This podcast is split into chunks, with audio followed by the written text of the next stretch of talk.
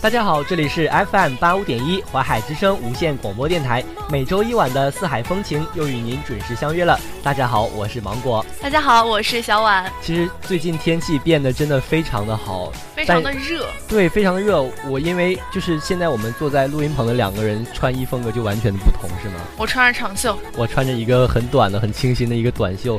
虽然今天我刚过来的时候看到芒果穿着短袖，我顿时就惊呆了。我说：“你不冷吗？”其实是什么样的一个情况呢？我知道你的心里应该是认为自己穿多了，但是以免自己尴尬，然后就说我穿少了，是吗？没有，我在大街上可以看到有很多很多穿着不同。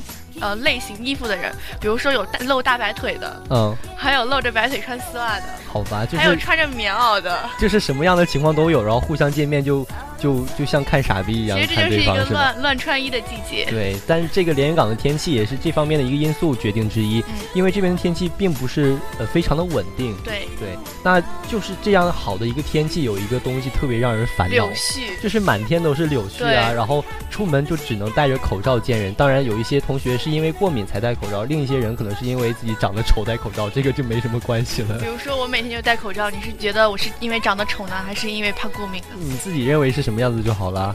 其实，嗯，不管是大家对这个柳絮过不过敏，其实都应该戴一下这个口罩，因为柳絮中它可以，它含有那种就是有有毒物质。嗯嗯。嗯，我不知道你经过那个异常的时候有没有看到那个电子屏幕。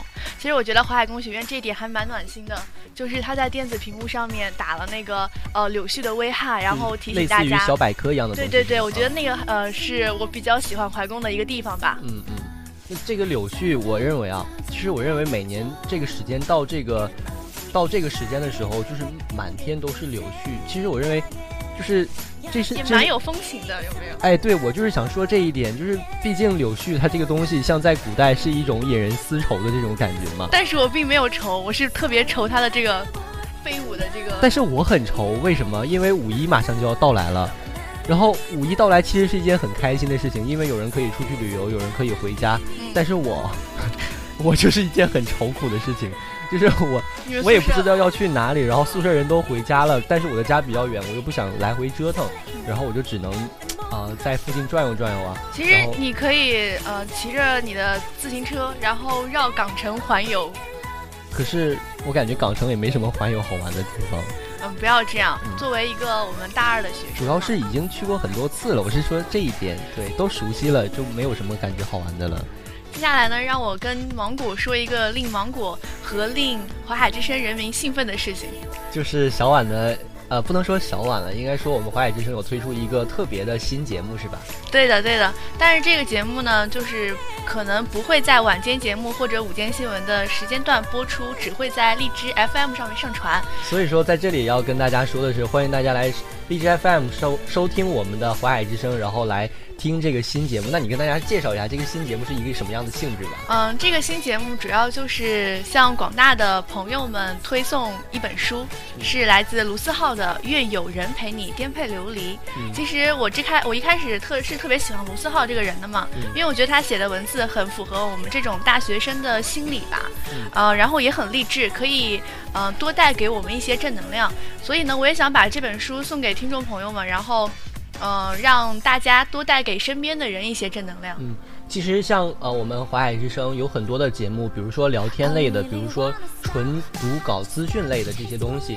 但是我认为像读书类这种节目也可以成为一个节目。嗯，对，也可以成为一个日常的节目，因为现在很多这种呃电台上也有这样的纯读书的。有有点类似于评书，但是不像评书那样有感情、有声调，就是纯粹的自己的朗读给观众来听。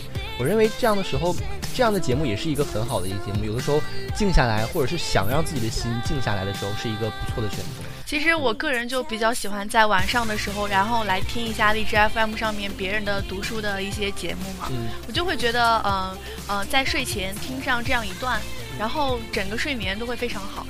所以我就想把自己或者是我们华海之声小伙伴的声音也放在里面，可以等让更多的人听到。可以等着，就是把这本书录完以后，可以继续想着开创下一本。对对对，就是这个节目可以一直延续下去。那我们废话不多说了，其实今天说了这么多啊，我们还是四海风行，我们仍然要带领大家去游玩一些地方。呃，这个地方呢，我们已经介绍过很多次了，但是我们仍然要重新跟大家介绍一下为什么。可能是因为这个地方真的是非常非常的经典。对，非常经典的一个原因，而且呢，就是这个地方的美食真的是全中国我认为最好吃的一个地方。嗯，对。嗯，但可惜今天可能这个由于节目时间的原因，然后我们美食并不能跟大家说太多。那其实说了这么多悬念方面的问题，其实这个地方就是中国的宝岛台湾。那么一段音乐过后呢，让我们详细的跟大家介绍一下台湾这个美丽的地方。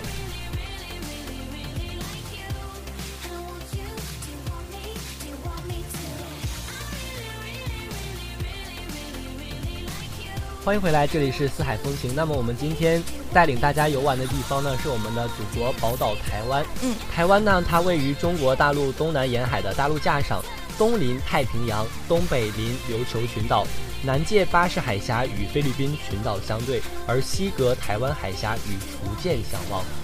它的总面积呢是约三点六万平方千米。其实我一想到台湾啊，我之前小时候就是嗯听过一首儿歌嘛，就是嗯外外婆的澎湖湾，对，那个里面是我第一次听到台湾嘛，就觉得台湾的那个海滩啊，就是海滩上脚印一串串，嗯嗯，对我就会觉得嗯在梦想中台湾可能就是这样一个像非常适合度假的这样一个地方。嗯，其实台湾它不仅是台湾的一个岛。它包括台湾岛以及蓝岛、蓝屿、绿岛、钓鱼岛等二十一个附属岛屿，以及刚才这个澎湖列岛六十四个岛屿。嗯，这么大的一个附属的一个面积，包括这些海域都属于台湾的。所以说，台湾是一个非常重要的一个非常宝贵的地方。对，兵家必争之地。对，所以说这个台湾的军事军事概念也是非常重要的，而且因此呢，台湾也是。可能不定期的会产生一些不平稳的现象，但是今天呢，我们不谈政治，对，我们只来介绍这个台湾的景点。对，其实台湾的它面台湾岛的面积呢是三万五千七百九十八平方千米，是中国的第一大岛，而且呢，它是。就是这种成为了山地与丘陵的这样一个集合的岛屿。嗯，它的平原呢，主要集中于这个西部的沿海，地形的海拔变是变化的是非常大的。呃，因为它处在这个热带及亚热带气候交界处呢，所以它的自然景观和这个生态资源也是非常丰富的。它的人口上人口是两千三百多万人。嗯，将近是七成集中在这个西部的五大都会区，其中呢，以这个首要都市台北为中心的台北都会区最大。其实说到台湾啊，我认为其实呃，台湾有很多景点都是大家所熟悉的，因为在台湾有很多的偶像歌手的一个存在，嗯，所以说他们的歌词中难免就会体现出台湾的一些景点啊，一些人文特色、一些文化这方面的知识。嗯，比如比如说这个日月潭就是。就是很有名的这样一个地方。那日月潭呢？它位于台湾省的南投县鱼池乡的水社村，是台湾唯一的天然湖，也是中国最美的湖泊之一。嗯嗯。台中呢，它它的这个日月潭的潭中有一个小岛，远望呢好像是浮在水面上的一颗珠子，它就叫做这个拉鲁岛，旧名呢是这个朱子屿，还有这个光华岛。以这个岛为界，它的北半湖的形状是像一个太阳一样。然后南半湖呢像一个月亮，所以说叫为日月潭。嗯，这也就是日月潭这个名字的由来，是吧？很很美的这样一个地方，听名字就能看，就能想象出它的那个景色是什么样子的。对，这个尤其是到秋天的夜晚的时候呢，湖面上面轻拢着这个薄雾，然后明月倒映在湖中，景色真的是非常的美丽。其实你有没有发现，就是所有的景色与之相关的，都一定是当时的。呃，景色就比如说是月亮，嗯，啊，还有是当时它的周边的这样一些倒影啊之类的。对对对。一说到这个月亮呢，肯定呃，在跟中秋节可能就是有一点的关系，因为每年的中秋月圆当空的时候。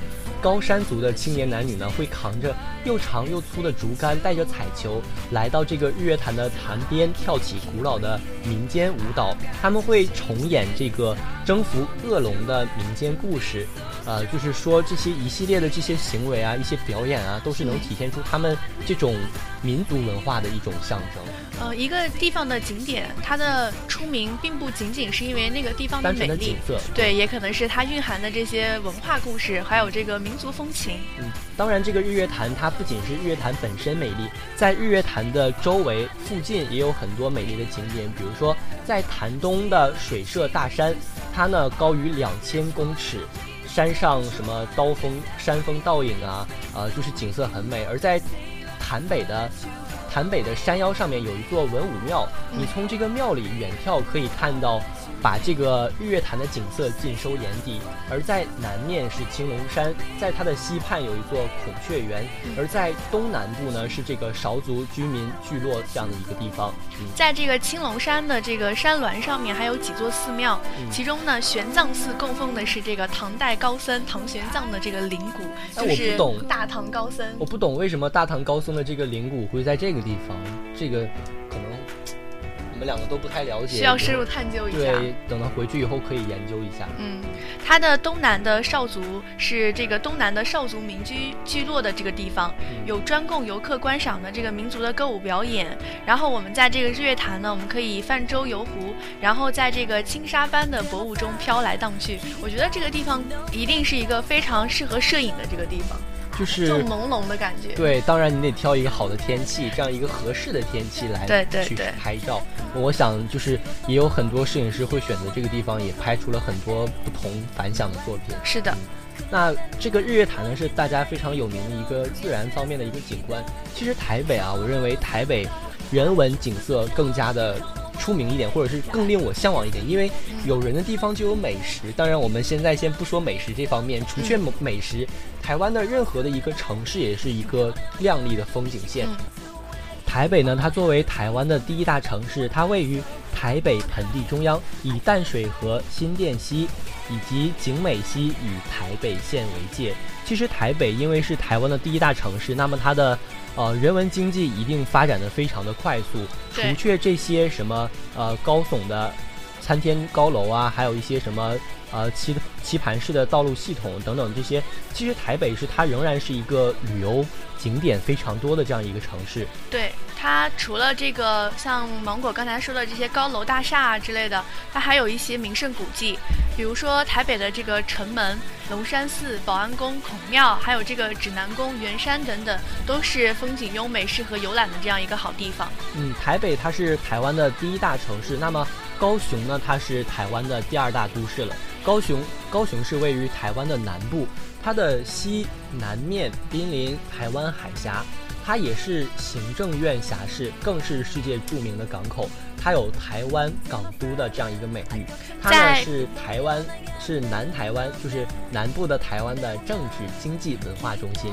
在这个高雄呢，首先著称的就是这个高雄八景，包括旗山夕照、城浦小路，还有元丰夜雨、虚楼秋月、江港归帆、古。湾涛声，还有这个令狐晴风，还有这个江村渔歌，听名字真的是很优美啊！对，都是诗情画意的那种。但是就是，但是我听名字可能并不能听出这到底具体的是是一个什么样的景点。嗯，其中呢，以这个台湾西湖美誉的这个西子湾风景区呢，它拥有多处独具特色的这个旅游景点，也是南台湾最负盛名的这个观光景区。它主要的景点呢，散布在这个环湖公路的旁边。然后很适宜欣赏这个湖光水色、泛舟垂钓。其实我觉得你更可以就是骑着自行车，然后绕着那个公路看风景。嗯，对，在这个寿山公园呢，可以徒步观观赏这个美丽的海景，还能观赏到可爱的猕猴，也是一处绝佳的休闲地点。此外呢，台湾最大的佛寺佛光山，还有其后灯塔、其后炮台、前清打狗英式英国领事馆、雄镇北门等等这些。呃，历史久远的文物古迹也是值得大家游玩的。除了这个高雄和台湾呢，还有这个城市是垦丁。其实说到垦丁啊，我有很多要说的，因为因为我的男神彭于晏嘛，他是台湾人，然后他当初在并不是很出名的时候，呃，他有在垦丁拍过一部电视剧，叫做《我在垦丁天气晴》。嗯，可能这部电视剧，呃，我是没看过，对，并不是很有名，然后也不是有很多人看过，但是我看过了以后，感觉他们这个电视剧可能拍的比较廉价啊，或者是比较随意，但是我我想说的，对，我想说的并不是说这个剧情怎么样，我是想说，让我见识到了垦丁这个地方真的是很自然很美。它取景都是在垦丁取景，对，它整个取景都是在垦丁取景，而且有很多的演员也是垦丁本地的。人民，他们就住在这里，然后垦丁，然后当时就彭于晏拍完这部电视剧嘛，他也跟在垦丁的一些居民成为了好朋友，就只是现在就是有的时候他们也会在微博上面频频互动这样子。哦，就是在当当地，然后嗯实地拍摄的这种。对对对。它是一个纪实类的电视剧。不是不是纪实类的，就是有剧情的，只不过就是有一些演员就是在本地找的而已。如果大家感兴趣的话，也可以去看一下彭于晏的这部电影《我在垦丁》电视剧。电视剧，嗯，我在垦丁，天气晴。对的，其实啊，但是我并不是很希望大家来看这部电视剧，因为算是彭于晏的一个黑历史，里面的造型有点微杀马特。但是，呃，但是为了如果大家想去看一下垦丁的美景的话，也是可以去看一下。对，你可以通过通过这部电视剧来了解垦丁的一个风景，以及一些他们平时生活的一种人文人文景观，一些什么生活习惯等等等等。对，说了这么多废话，其实我们还是要跟大家来详细的介绍一下垦丁的。对，说到垦丁这个名字呢，它这个名字据说是这个清同治时的清同治这个时候，从大陆来到了一来了一批壮丁，然后到现在的这个。台湾最南部的地方开垦，所以这里就被后人称之为垦丁。其实垦丁呢，它位于台湾省的屏东县，它呢东临太平洋，西靠台湾海峡。南部是呃与这个巴士海峡相望的，垦丁它是台湾唯一拥有海域和陆地的国家公园，就是在整整个地方都算是一个公园范围内，他们居民也生活在这个国家公园里面，所以说垦丁的景色真的是非常的美，因为它就是一个靠海的一个城市，所以说就是你走不了两步就可以到海边，他们经常会到海边那边去冲浪，这是电视剧中的一个就是经常会发生的一个事情。对，垦丁呢，它地属热带气候，呃，年平均能达到二十四度。所以说那个地方，呃，一年四季都是给人一种夏天的感觉。夏夏天，对他们穿的很少，而且它垦丁的地质呢是以珊瑚礁为主，在三面环海、北依山峦的地形下，加上长达半年的落山风吹拂，造就了垦丁特殊的这种地形山貌。这里的景观呢也是具有这个多样性的，有这个沙滩贝壳、崩崖，还有这个沙暴，还有这个群聚，还有这个钟乳石洞等等。嗯，有这个热带雨林。稀有的植物，还有种类繁多的这个昆虫、蝴蝶，还有长达半年的候鸟迁徙落脚的地方。嗯，这个垦丁它被称作台湾的天涯海角，有点类似于我们祖国大陆海南的，嗯，被称作天涯海角的这样一个地方。嗯，其实它之所以被称为天涯海角，还是因为它这个美丽的景色，它有这个纯净的海景，还有这个洁白的沙滩，它有这个热带的风情，还有刺激的这个游乐项目，所以说肯定是一个非常非常适合旅游的这样一个地方。嗯，对的。其实刚才有跟大家说了台湾的三座最有名的城市，嗯，也不能说是最有名吧，但是是最有特色的三座城市。还有一个地方，呃，是是算是台湾的一个。标志性的一个地方，对，说到这个地方就知道哦，富士山一样。对，说到富士山会认为是日本的，那么说到这个地方就肯定会认为它是台湾的一个地方，那就是阿里山了。对，其实呃，我第一个听到阿里山的这个名字呢，是因为阿妹的一首歌，叫《阿里山的姑娘》。其实说到阿妹，我也有有些话要说，就是台湾有很多的歌手。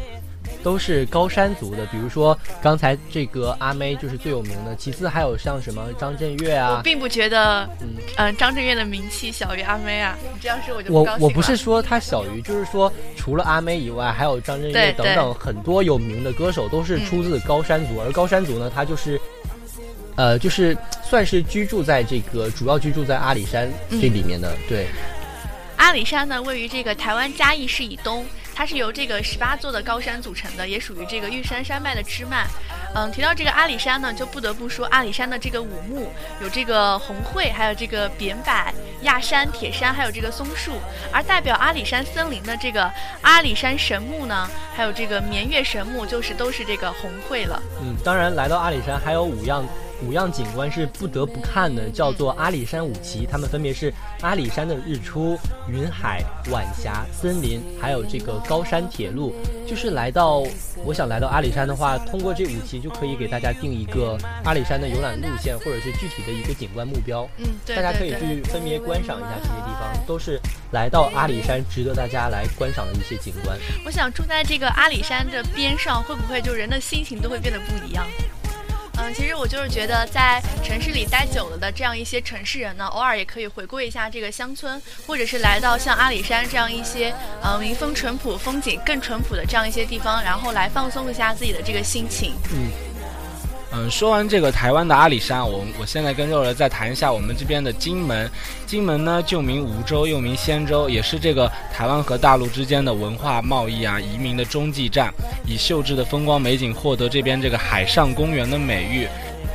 金门这个地方呢，是位于福建省的东南海上，是屹立于海台湾海峡中间的，与大陆最就是仅仅只离着两千三百一十公里。公尺，也就是只有两千米。它的西面环海，环岛多港湾和口岸，可以停泊的船呢可以达到三十余处。在国共内战的时候，是两岸对峙的一个前线的阵地。但是现在呢，金门已经褪去了当时就是硝烟烽火的战地戎装，然后成为现在这个观光的圣地。对，然后同时现在它也是这个台湾第一座这个人文和战役纪念公园的所在地。比如说当时不管这个战乱还是怎样，现在已经成为一个观。观光的地方也是值值得纪念的一个地方。对，这个金门岛原来一直是归福建省管辖的，但是它自古都是和厦门是属于同一个区域范畴的，所以它这个金门和厦门合称为金厦。现在呢是属于台湾金门县管辖的。然后这个也是非常有这个历史的这个一个渊源。对，然后唐朝啊、南宋啊、明代，还有它那个都有涉及到。然后它京城这边的古迹也是非常的多，然后比较有名的古迹啊，就包括旧京城啊，明洪就是就是在明洪武二十年，然后朝廷设守御干户所于旧京城。清朝康熙年间呢，然后地方的官署才移驻后府，然后上留下一些古迹啊，比如说古道啊、石坊啊、石碑啊，我们现在都可以在那边可以看到当时那个年代的样子。那咱们现在就开始介绍两两个就是比较有有故事的一个遗迹，一个就是木马侯祠，它是在金门，在这个唐德宗时期被被设为木马木马区的一个地方。这个陈就是刚才所说的那个唐朝时的木马侯陈渊是被派来做这个木马监的工作的，他带领着随从随从及十二姓来开垦这个金门，所以为这个金门的发展也奠定了很深厚的基础。还有一个呢，就是这个吴江书院，它是建立于那个乾隆的四十五年的。书院里面呢有朱子祠，这个吴江书院就是为了纪念宋代的这个名儒朱熹的。所以说呢，这个朱熹就是在这个金门里面讲学过，所以说这个金门非常受朱熹的教化是非常深的。对，然后所以说就是很多景点啊，就是跟这个历史都有颇有渊源。嗯，然后接下来我们就讲一下这个花莲。这个花莲呢是台湾最后一个被汉人遗迹的地方之一，然后古称为奇莱。它是这个台湾省面积最大的一个县。然后花莲这边的好山好水和自然风味呢，都是每个角落都是恰到好处的美景。然后在这个美丽的净土之上，然后我们就可以去踏水啊，去骑车啊，然后在温泉上泡泡汤之类的，享受着花莲这边的特产和原住民的小吃。刚才这个花莲，他说就是被汉人移居的最后的一个地方，所以说这个花莲这个县还是台湾原住民最多的一个区域。它境内的原住民以及就是台湾的原住民第一大族是阿美族，是分布最广的一个地方。就也就如此这般，就是总结来就是说，进了花莲就是一脚跌进天堂里。那好，那接下来一段音乐过后呢，由我和肉肉再带领大家去领略一下当地的美食。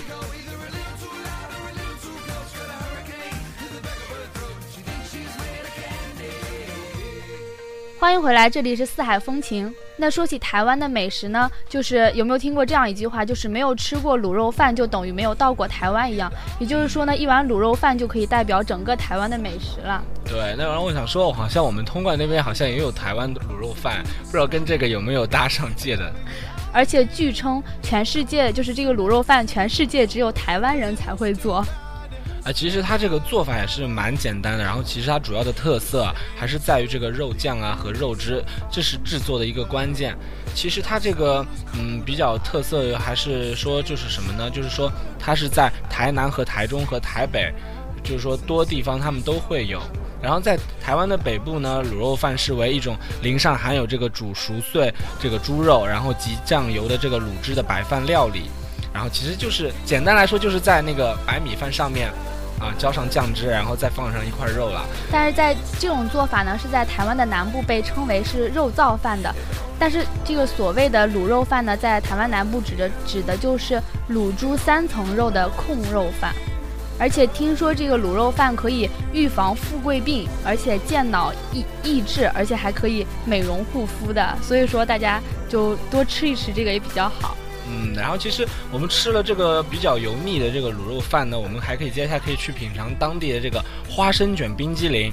然后就是这种冰激凌的甜啊，就是遇上这种沙质的花生的咸，就是这种咸甜咸甜的感觉，就是非常的不一样。